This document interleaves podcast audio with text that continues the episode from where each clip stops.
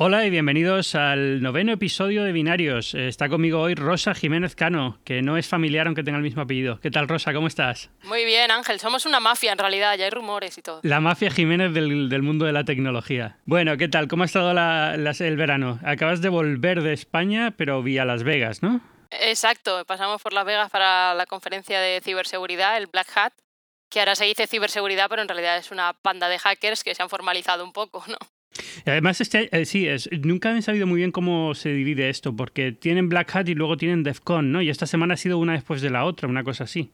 Exacto, lo que han hecho es, eh, el creador es la misma persona de ambas, y una se ha convertido mucho más en el mundo profesional y la otra es muy indie. O sea, mi sensación es un poco extraña. El año pasado fue la primera vez que fui, bastante reticente, como un poco inquieta. Me compré el ordenador más barato que encontré, un Chromebook que al final ha resultado súper bueno por 160 dólares y una batería que dura 10 horas. De estas cosas que de repente descubres un nuevo universo.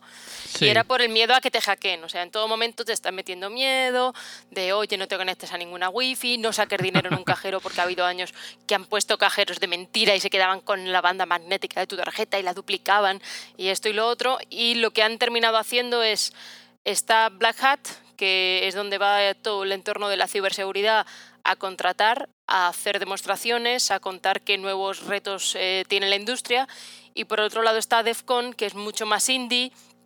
Por ponerte un ejemplo, las acreditaciones de Black Hat cuestan más de 2.000 dólares y todas llevan un nombre cuál es tu rol, pues si ya eres inversor, si eres un trabajador, si eres prensa.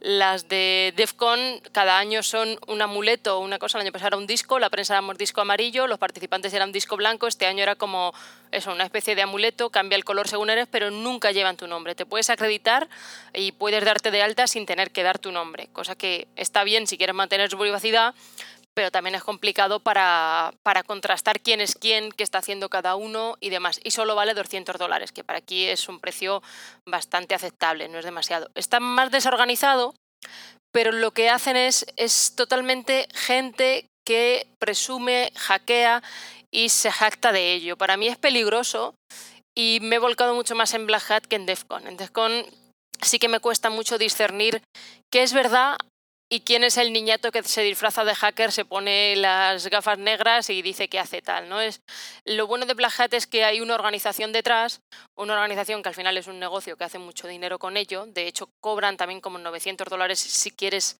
tener los papers de la presentación o si quieres volver a ver el vídeo. O sea, es toda una gran industria, pero lo bueno es que te verifican qué es lo que vale y qué es lo que no y toda la parte de miedo a que algo sea fake, pues te lo han quitado ya de en medio. ¿no? Entonces, es bastante, o sea, hay muchas más corbatas, sí, hay mucha más formalidad, sí, y sobre todo las grandes conferencias o las grandes, digamos, demostraciones se van a ver en ambas conferencias. Van a estar en los dos porque en una semana el que ha conseguido romper algo puede mostrarlo las dos audiencias. Entonces, en ese sentido, pues pues no pierdes tanto, ¿no? Me has dejado alucinado con lo de comprarte un ordenador exclusivamente para tener... Sí, yo no pensaba, pero me empezaron a meter miedo y este año al final lo que hice fue no llevarlo a la conferencia, sí conectarme en mi hotel y en DEFCON es extraño porque además tienen eh, como un muro de a quién han hackeado, como o sea, van a por ti claramente y si encima eres chica periodista, pues ya eres como, uy, esto es súper goloso. Blanco perfecto, sí. Exactamente, entonces es como, ay, ay, ay, voy a tener cuidado. Y sí que es difícil también porque es entre dos hoteles, es entre el Bali y el París. Entonces te pasas el tiempo pasando entre pasillos, no saber dónde es. Los que son de la organización son bastante graciosos porque se visten como si fueran de safari o, bueno, como si fueran casi aquí de operaciones especiales, con los típicos cargo pants, una camiseta y mochila de estas backpack camel, de las que tienen el agua para, como si fueran misión especial y en realidad solo te están orientando de dónde tienes que ir, ¿no? Pero el nivel de flipe, solo por eso ya merece la pena verlo, ¿no? De, el, el, cómo se flipan y cómo lo viven. Yo realmente no sé si me han hackeado o no. O sea, yo me creo que con llevar ese ordenador ya me vale, pero quién sabe lo que habrán hecho. bueno, es que al final este tipo de, conferencias, eh, evidentemente, la red wifi pública nadie se le ocurre usarla, ¿no? Eso es la primera, eh, la primera, ¿no? Eso es la que todo el mundo se sabe. Pero es verdad que el nivel de, de habilidad que tienen es tan alto que nunca sabes, ¿no? Incluso usando el teléfono con la máxima precaución que puedas imaginarte, también te pueden hackear.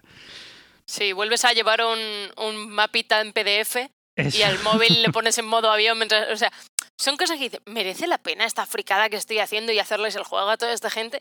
Bueno, pues es curioso, es una conferencia distinta y sí que ves algunos pasos o novedades o cambios, ¿no? Está bien también por hacer contactos dentro de ese mundo, de al final hay tantos ataques, hay tantos problemas, hay tantas zonas grises que cuando después salta la noticia sí que te conviene pues eh, tener a quién llamar, ¿no? También por eso, bueno, pues la inversión está bien de tiempo en ir allí y aunque igual no hayamos sacado noticias que digas esto es súper rompedor, está bien ir conociendo un poco cómo funciona la industria. ¿Qué tal este, este año concreto? Eh, el anuncio gordo ha sido el de Apple, ¿no? Que por fin tiene el programa este de Bug Hunting. Sí, eso ha sido súper importante.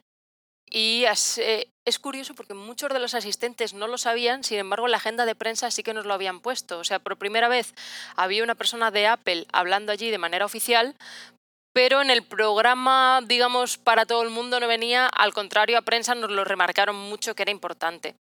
Estuvo bien porque estuvieron contando cómo Apple protege al usuario en varios planos de pues cuando hacen muchos intentos porque tienes que esperar un tiempo para volver a intentarlo, por qué hacen las actualizaciones por la noche, ¿no? Pues presuponen que a las 3 de la mañana tu sueño es más profundo y menos posibilidades de cogerlo y en ese momento es cuando van a mandar eh, la actualización que te han hecho over the air, ¿no? de ah, inalámbrica, lo que hacen es el sistema de archivos lo actualizan a esa hora porque creen que es más seguro y que hay menos posibilidades. O sea, todo está basado en patrones de comportamiento para que sea más seguro. Y después, volviendo a la parte de, de la, los cazarrecompensas, es bonito, al final esto es el, el, lejano oeste, ¿no? el Far West y el Wild West, y tiene su parte ahí como de los forajidos, pero van a pagar entre 25.000 y 200.000 dólares según el tipo y el nivel de recompensa. Entonces, lo que hicieron fue empujar a la gente a, por favor, daos de alta, es muy importante que estéis en el sistema, nos gusta, queremos tener una relación más cercana y más estable con vosotros, pero para aspirar a estas bonificaciones no hace falta estar dado de alta. En el momento que lo encuentres, nos avisas y como si hubieras estado dado de alta. Eso es importante para traerlos. ¿Qué tal, ¿Qué tal ha reaccionado la gente? Estos programas ya existen en, otras empresas, por cierto, para los que nos están escuchando. son comunes en, Google, en Microsoft. Es bastante común tener este tipo de, programas de, recompensa para quien encuentra un fallo de seguridad. Eh, lo que no sé es qué tal ha reaccionado la gente con el de Apple o cómo viste ya a la gente. Sí, en Facebook también lo tiene. Es como también eh, Black Hat y Defcon se utiliza mucho para capturar talento, ¿no? para ofrecer, hacer ofertas de trabajo además. Entonces allí la gente va a exhibir entonces, en ese sentido, sí que hubo muy buena aceptación porque ellos se sentían como que todo el mundo, una vez que encontraba un error de Apple, lo contaba hacia afuera. Entonces, para Apple es muy malo no tener controlado eso. El que sea divertido hackearlos es el que sea divertido contarlo y sobre todo, antes lo divertido era, según Apple sacaba una nueva actualización, había un jailbreak. ¿No? Había alguien que lo estaba contando. Bueno, pues a lo mejor ese del jailbreak prefiere los 200 mil dólares a estar por ahí diciéndolo. Otro punto muy importante de Apple fue si queréis os damos crédito, si queréis os mantenemos en el anonimato. O sea, si quieres que te demos todo el crédito, te lo vamos a dar. Si quieres que nos avises pero no aparecer, no va a ser. Hay un chico español que trabaja en Salesforce, se llama Martín Vigo, es un ingeniero gallego, y hace poco encontró un error en FaceTime y rápidamente Apple lo actualizó y también denunció cómo a través de Siri se puede eh, em, pedir dinero a un amigo usando Siri y Venmo. Entonces, él rápido reportó, lo avisó, no ha entrado dentro del sistema, pero sí que hablando con él lo veía de una manera muy positiva y le parecía interesante para que antes de que la gente presuma y lo cuente hacia afuera y que se sepan los errores de manera abierta, lleguen a Apple y lo haga. Eh, Apple también ha hecho una cosa que es bastante curiosa. Eh, ya sabes tú la obsesión que tienen aquí siempre con el hacer el bien, la filantropía, charity. Entonces lo que dijo es, si eres una de las personas que, que sí, que hemos verificado que has encontrado un error y es interesante, pero ese dinero no lo quieres para ti, sino lo quieres dar para alguna organización, digamos, sin ánimo de lucro o lo que aquí dicen caridad, ¿no? Para nosotros sería como una ONG. Eh, nosotros doblamos la cantidad, de la misma cantidad que sería para ti, va a ser para esa organización. Sí, creo que se reservan el derecho de, por si hay alguna una organización que vaya en contra de los principios de Apple y demás. O, estas típicas cosas así del aborto o en contra de los pues, gays. Se reservan el derecho de no, de no hacerlo, pero lo dejan. Esto es importante porque mucha gente no lo sabe, pero los, en, en el grupo en la comunidad de gente que hace cosas de seguridad informática es muy normal que las recompensas de encontrar una vulnerabilidad no se las queden, sino que se donen. Es, una práctica común, no es completa, no es siempre cierto, pero en general suele ser bastante aceptable o, bastante, está bastante bien visto donarla a una, a una ONG. Lo que me sorprende es que las cifras son, a ver, son son normales para lo que suelen pagar las vulnerabilidades y demás, pero las vulnerabilidades de Apple en el mercado negro son súper caras. Entonces, quien quiera hacerlo por dinero, probablemente eh, seguir haciéndolo, eh, venderlas en el mercado negro sigue siendo bastante mejor opción para ellos, ¿no? Saltando el problema de, bueno, evidentemente estás cometiendo un delito y demás, ¿no? Exacto, esas pequeñas minucias. era uno de los comentarios que hacían de, bueno, sigue siendo más, me pagarían mejor en el mercado negro, pero ¿de qué lado quiero estar? ¿O cómo hago con ese dinero que me paguen? No sé, es, es al final que quiero profesionalizarme o ser el gamberrillo que anda por ahí, ¿no? Ha habido estos días también un debate ahí en Black Hat que era bastante curioso, que es el papel de Kevin Mitnick, que es algo así como el super ah, hacker social de toda la vida, ¿no? Y se va paseando por allí, en vez de darte tarjeta de visita, su tarjeta es plana pero tiene una ganzúa que si tú montas, en, en fin, la típica cosa romántica peliculera del mundo hacker, ¿no?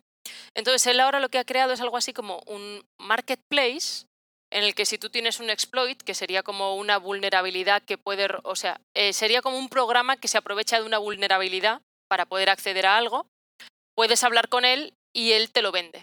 O sea, él, se te representa, es tu agente. Eso es, es tu agente, él tiene una serie de gente que lo verifica y tiene también unos compradores.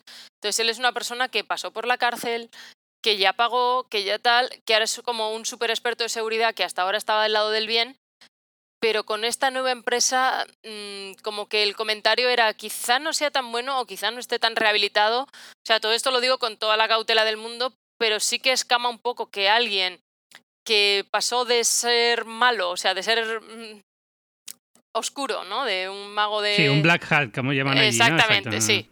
A ser un mago blanco, el que ahora esté en esa zona tan, tan, tan extremadamente gris, cuando además, bueno, pues allí eh, se habla del papel de China, del papel de, Israel, del papel de Francia, que también son una potencia en herramientas de ciberespionaje, es bastante cuestionable que haya una persona que tenga un marketplace así tan abiertamente, ¿no? Hay, hay, como muchos debates, ¿no? También, por ejemplo, Lockheed Martin, que son de toda la vida gente que ha hecho armamento, tenían ahí un stand y dices, uy, esto mm, llama un poco la atención, ¿no? De cómo la gente que ha estado haciendo armamento durante toda la vida, pues se pasan a lo que llamamos ciberseguridad, que también son ciberataques o ciberdefensa. Sí, además piensa que también Lockheed Martin, por ejemplo, hace drones que tienen que estar completamente asegurados porque se controlan a distancia, este tipo de, cosas. O sea, tienen millones de aplicaciones para gente experta en seguridad. Pero es verdad que ese tipo de, lo de Kevin Mitnick, que yo nunca he sabido muy bien qué tal reconocimiento tiene dentro de la comunidad de hackers. De cara afuera es una persona muy, muy mediática y tuvo el, juicio. le condenaron por, eh, por eh, hackear IBM, creo que fue finalmente. Un, un ingeniero de IBM fue el que consiguió pararle. Pero pero no he sabido nunca muy bien qué, cuánto respeto tiene en el interior de la comunidad hacker. O si es una tiene de estas un respeto muy relativo. Tiene un respeto de no ser tan técnico, pero sí ser como el paradigma del hacker social. Eso es, de el que te llama, oye, bonita, es que se me ha olvidado caducado la contraseña. No, pero yo no se lo puedo dar. Ya, pero es que voy a estar el fin de semana afuera, entonces a mí me viene muy mal y me harías un gran favor y fíjate, yo hablo con tu jefe, tú no te preocupes. Entonces, tener una serie de habilidades para, bueno, pues para entrar e introducirse en sitios en los que no debería estar y tener acceso, pero sin ser necesariamente técnicamente lo que digamos de habilidades informáticas tan tan bueno. Ya, y es verdad que este tipo de, mercados al final lo que acaban siendo es el sitio donde van las agencias de seguridad a comprar vulnerabilidades, porque siempre pueden, los gobiernos siempre pueden superar a las empresas en, en dinero a invertir en estas cosas.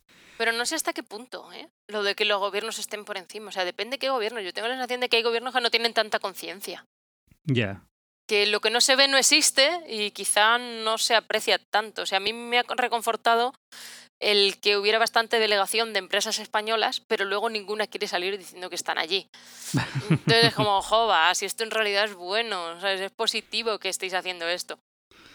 Pero sí que hay miedo a contarlo, sí que hay miedo a decir que se va allí, que se va a saber qué problemas se tienen, a buscar consultores y a encontrar, es un poco también el punto en el que toda la comunidad se ve y durante una semana están juntos, que sí que hay un montón de fiestas, además, ya sabes tú cómo son las fiestas de Las Vegas, ¿no? que son, si te puedes flipar, te flipas un poco más, entonces había una fiesta de James Bond, otra de, yo qué sé, volver a los 70, otra de todo muy, muy, muy de, de, bueno, de crear ambiente, pero también para que, pues una de las reflexiones que hacía con un, eh, ingeniero que aquí es muy reconocido, es español, se llama Jaime Blasco, me decía que es muy importante verse las caras, el saber con quién hablas, porque durante todo el año vas a estar manejando un material muy sensible, con información bastante relevante y que sí que es importante pues saber quién es, haberte tomado una copa con él, ver qué cosas le gustan, tener una cierta complicidad para poder fiarte y trabajar con personas con las que vas a tratar información relevante. Ya, ya. Bueno, ¿qué más esta semana? ¿Has estado probando Instagram Stories? No, tengo que decirte que tenía ah, una decepción antes en Blaja. A ver, a ver, ¿qué decepción tuviste? Pues el año pasado la gente que más moló este año, los que han molado han sido los que han sido capaces de romper eh, un cajero automático que ya tenía el chip, que ya sabes que en Estados Unidos está llegando el chip, cuando en España llevamos toda la vida con el chip, pero bueno, en fin. Entonces eso fue como una de las demostraciones más interesantes y la gran decepción para mí, o sea, igual yo no lo he entendido y puede ser error mío, pero el año pasado hubo una pareja de ingenieros que uno trabajaba en Twitter y el otro no recuerdo dónde, pero lo que consiguieron fue hackear un chip a través del sistema de entretenimiento. ¿no? del ah, sistema de DVD, entonces era que el coche podía manejar la velocidad, frenarlo. sí. y que wow, fue súper mediático y llamó mucho la atención y qué va a pasar con mi coche, mi coche es hackeable. Bueno, vale, hasta ahí bien. Este año volvieron a hablar, pero ahora de repente, después de la demostración del año pasado y el, bueno, pues cómo se les encumbró y lo importante que fue lo que habían hecho, eh, ahora han fichado por Uber. Entonces está muy bien que trabajen para Uber, pero de repente fue como que no hablaban. Dieron rueda de prensa y para mí fue de las ruedas de prensa más absurdas que he estado nunca. Eh, Oye, ¿las empresas de, de coches se preocupan? Sí, para 2020 habrán mejorado mucho, pero ¿hay alguna que lo haga mejor? No, no sabemos. ¿Qué hacéis en Uber? No, de eso no podemos hablar. Eh, pero ¿está resuelto lo de Jeep? Sí, creemos que se ha preocupado mucho. ¿Pero habéis intentado alguno más? No. ¿Quién paga vuestras...? Eso es muy importante y una pregunta recurrente allí es ¿quién paga vuestras investigaciones? ¿no? De si son motu propio y tú con tu tiempo lo haces o una empresa te está pagando, pues como los estudios universitarios, ¿no? De una investigación. Eh, no, no, lo hacemos nosotros en nuestro tiempo libre, robando tiempo a nuestras familias. Y fue la sensación de estos chicos estuvieron aquí, eso es, ya no molan, ya hacia afuera no es, ya han llegado al punto en el que querían llegar, ya viven de esto, pero no compartieron demasiado. Para mí fue la gran decepción de... O sea, la idea era después de la explosión del año pasado y lo bien que hicieron, quiero saber en qué están, quiero saber a dónde han llegado, quiero saber qué problemas puede haber. O sea, para mí la reflexión final de todo este Black Hat es, que es una obviedad, vamos, es cualquier aparato conectado es vulnerable. El IoT va a ser eh, el Internet de las cosas como el gran hackeo mundial de todo tipo de cosas. Sí, es increíble. Y en este sentido Jaime Blasco sí que hizo una reflexión bastante interesante que decía que la nueva hornada de aparatos IoT sí que van a estar bien porque tienen nuevos protocolos, pero hmm. las primeras hornadas han estado utilizando protocolos de hace 10 años de interconexión que no eran lo suficientemente seguros. Entonces, entonces, dentro del miedo hay una ilusión o hay alguien que está un poco eh, contando que se están tomando medidas y que el futuro no es tan, tan, tan oscuro, que después vendrán unos señores y tratarán de romperlo, ¿no? Pero en principio me pareció muy razonable esa reflexión. Sí, además esta, esta semana hemos tenido, bueno, precisamente por DEFCON han salido a la luz muchísimos problemas de seguridad de muchísimos aparatos conectados y demás, pero es lo, es lo de siempre, ¿no? O sea, al final la, la carga mental para una persona que instala 50 bombillas conectadas en su casa, de tener que ir actualizándolas, de saber en qué versión de software están, de asegurarse de que sea una, un producto que es seguro y demás, es demasiado grande, con lo cual es un coladero increíble. Ahora, eh, si en... Si en 5 o 10 años eh, la cosa mejora un poco, pues fantástico. Pero es verdad que ahora No vamos a gastarnos el dinero en un Nest ahora, no. Eh, eh, ese, es el tema. Bueno, es decir, y, pues mira, el Nest me da mucha rabia porque el Nest me gustaba mucho a mí. Era ilusionante, sí. Sí, y ahora cuando veo cómo lo está tratando Google me da un poco de pena, pero bueno. No sé. En fin. Bueno, Instagram Stories, ¿qué te ha parecido? El papel de calco, ¿no? ¿Tú, tú, que usas, tú que usas Snapchat, no como yo. Sí, pero te tengo que decir un secreto. ¿Qué es? Pues he dejado de usar mucho Snapchat porque me he enganchado los Pokémon. Entonces antes usaba mucho Snapchat cuando iba de un sitio a otro, ¿no? De moverme por la ciudad y, ah, pues mira qué tontería, ah, pues qué cosa. Y era un poco el commuting, me entretenía haciendo eso, ¿no? Snapchat y subiendo cosas, que aún así lo de poder guardar cosas en Snapchat y luego subirlo me pareció un gran movimiento, ¿no? De se pierde frescura, pero se gana en capacidad de contar cosas. Sí, porque si no era demasiado, eh, tenías que acordarte de abrir la aplicación, si querías sacar una foto de algo dices, bueno, si la saco con la cámara normal no la puedo subir luego a Snapchat. Exacto, era, muy, muy rollo. Y ahora con los Pokémon es que mi nuevo mapa es el muñequillo por ahí moviéndose y he dejado de usarlo. Aún así, volviendo a la pregunta que me haces, me parece un poco triste el movimiento. O sea, muy positivo para ellos, muy egoísta, pero empieza a dar mucho miedo el cómo se está moviendo Facebook. con la copia tan descarada y no preocupándose. Ya. Ya, pero al final lo han reconocido, al final tampoco... No, no, eso es verdad que ha sido muy honesto. No, podían, no podían no reconocerlo también, es verdad que es demasiado claro pero, pero no sé. Eh, lo he empezado a usar, pero lo he empezado a usar como empecé a usar Snapchat, para probarlo y luego como que no me llama mucho, ¿no? Pero, pero bueno, no sé. Sí, yo estoy viendo que mucha gente que no usaba Snapchat sí que está entrando, eso, es. Y luego hablando con gente que usaba los dos, sí que ven que tienen mucha más visibilidad en Instagram. O sea, al final la comunidad de Instagram es muy potente, hay gente muy fidelizada y entra ahí. Lo que yo no sé es si a lo mejor va a bajar un poco el ratio de fotos que se suben o al revés, se va a subir el nivel y van a ser muy, muy, muy cuidadas. Una cosa que a mí me llama la atención, que yo igual no había reparado, yo subía fotos según me brota, pero sí que hay gente que es un estratega de los likes, entonces sabe a qué hora hay que ponerlo, qué tipo de foto, qué hay que etiquetar. Entonces, como la moneda social aquí es la cantidad de likes que tienes, sí, que sirve un poco para decir, bueno, pues eh, sigo usando Instagram para poner chorraditas y no me importa y la gente conversa y me pone mensajes y demás, pero mi fotito chuli de mi vida perfecta de mi perfil la cuido mucho más y hago de eso, de estratega social con, con cómo cuento mi vida, que parece una tontería, pero sí que hay mucha gente que lo usa así, ¿no? De exposición hacia afuera de mi vida perfecta. Sí, y funciona. Una vez te pones a usar, yo estuve, he estado haciendo durante los últimos meses una prueba con usando hashtags en las fotos versus no usando hashtags. Y es verdad que funcionan muy, muy bien los hashtags en Instagram. No sabía que funcionaban tan bien. Pero cuando das con uno que realmente tiene cierto following, eh, enseguida notas cómo te viene gente. A lo mejor no consigues muchos usuarios, pero empiezas a tener likes de gente que no te sigue. Eh, se, ve que si sabes explotar bien la red social, puedes conseguir bastante, bastantes seguidores. vas más allá de la gente normal. A mí me sucede una cosa. Tengo como tres mil y pico seguidores en Snapchat Perdón, en Snapchat. no, iba a decir, wow. Eh, no, no, ya quisiera. No, en Snapchat realmente no sé cuántos tengo. O sea, creo que no hay o no he encontrado cómo ver el medidor. Sé que te pueden mandar un mail y todo el rollo. Pero bueno, en Instagram. Y la mayoría de las fotos tengo 50, 60 likes, una cosa así. Y sin embargo veo chavales mucho más jóvenes que igual tienen 300 seguidores, pero todas sus fotos tienen más de 100 likes. O sea, creo que hay una serie de gente que está muy fidelizada y que tiene comunidades mucho más sólidas que la que yo pueda tener, y no tanto por los hashtags, sino por el círculo de amigos que están muy, muy, muy metidos. O sea, empiezo a sentirme mayor, Ángel. Bueno, estamos todos mayores, ¿eh? yo también, no te creas. Es que me da tanta pereza ya todo, todo. Pronto nos jubilan de esto, tío. En serio, es, es, increíble. Cada vez que sale una cosa nueva es como, ya ahora tengo que... Lo, lo, típico que cuando sale un nuevo servicio te registras porque no quiere, quiero tener Ángel Jiménez como nombre de usuario, ¿vale? Eh, eso, eso para empezar. Pero luego me pongo a usarlo y digo, ¿de verdad esto, esto, va, esto va a funcionar o no? No lo sé, no quiero dedicarle mucho tiempo.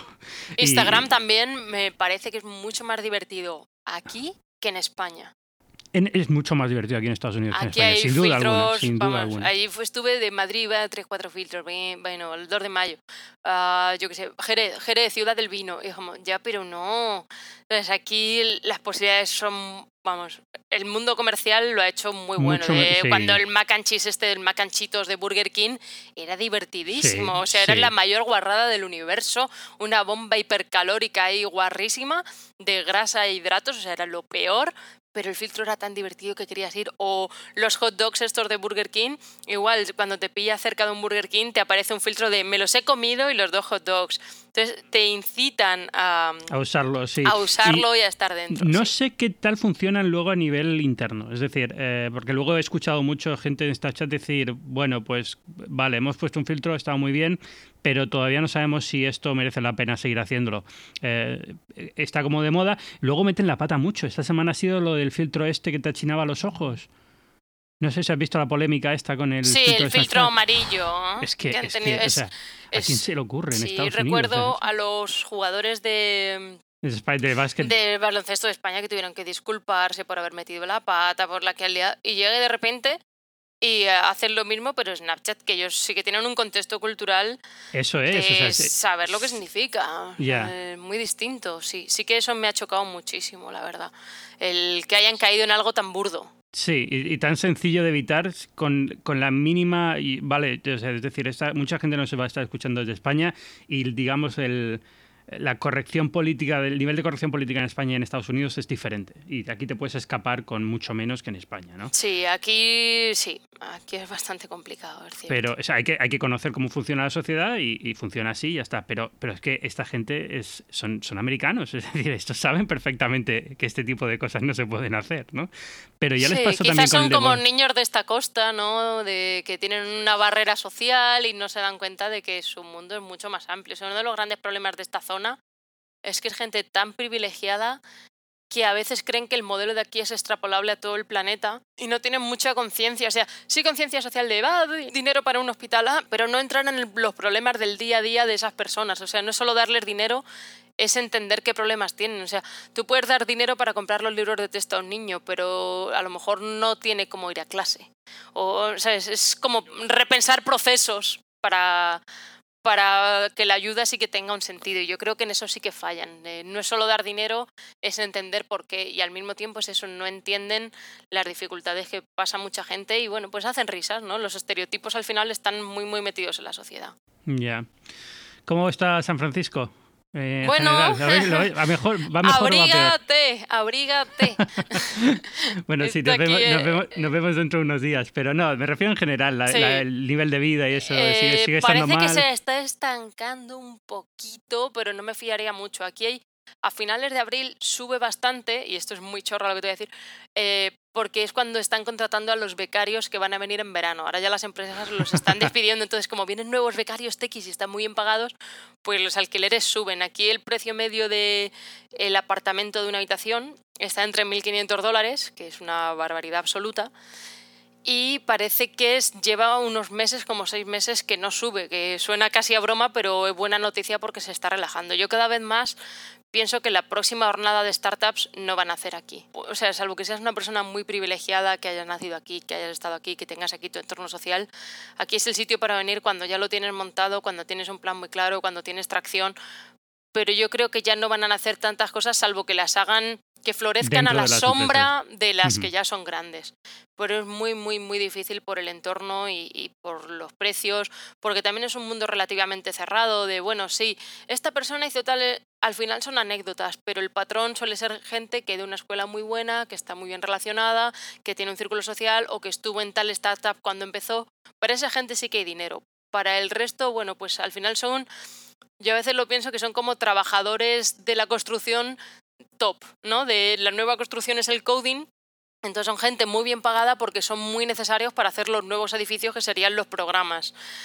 Pero para alguien que quiera crear algo de cero y tener su propia empresa, yo creo que aquí es más complicado, sí. Ya. Mm. Ahora mismo pero sí, veremos, veremos. Aquí se están planteando muchas cosas de comida, cosa que a mí me da un poquillo de asco, lo del Soylent que han sacado aquí la oh, sensación esta semana. El café. sí, es como comer judías ahí, como una sopa de judías con café. Ya no sé si esto me conviene. Yo lo que he hecho de menos es el jamón y la tortilla de patata, pero. pues acabas de volver de España. sí, sí, pero bueno. Sí, me levantaba muy temprano para ir con la bici y luego me volví a acostar porque si no decía me voy a volver una foca, tengo que cuidarme y eso salía con la bicicleta para poder comer croquetas y bravas y, estas cositas de España. bueno. Oye, muchísimas gracias por haber venido esta semana a Binarios. A vosotros. Un placer. Eh, siempre pregunto dónde te puede encontrar la gente, pero te lo, te lo digo yo. Bueno, eh, cuéntanos en Twitter, ¿dónde te puede localizar la gente? En Twitter soy arroba petecin con Z, porque como tú dije que te gusta tener el nombre, yo entré en Twitter en 2007, pero cuando llegué ya una chica brasileña tenía cogido Rosa JC Así que mi apodo infantil es eso, es Petecín, y ahí me pueden encontrar. Y si no, en Facebook también buscando mi nombre, Rosa Jiménez Cano, aparezco. Y luego escribes en, Snapchat, en el país. Rosa eh. sí, soy corresponsal de, del país en, en, Silicon Valley. Así que sí, buscando mi nombre en Google es como la mejor fórmula. Al final, Google sabe todo de nosotros. Pues muy bien, pues muchas gracias por estar aquí esta semana. Y bueno, tú, y yo nos vemos pronto en, en unos Dentro de nada. Eh, pero bueno, y, espero tenerte aquí de nuevo pronto también. Sí, también. Ahí nos vemos. Un abrazo. Un abrazo. Venga, chao. Y a los que nos estáis escuchando, recordaros que esto es Binarios, un podcast en el que cada semana traigo a alguien, un invitado especial, para hablar de lo que está pasando en el mundo de la tecnología. Binarios es un podcast que forma parte de Cuonda, una comunidad de podcasts en español. Si queréis saber más sobre Cuonda, podéis visitar nuestra nueva página web en www.cuonda.com.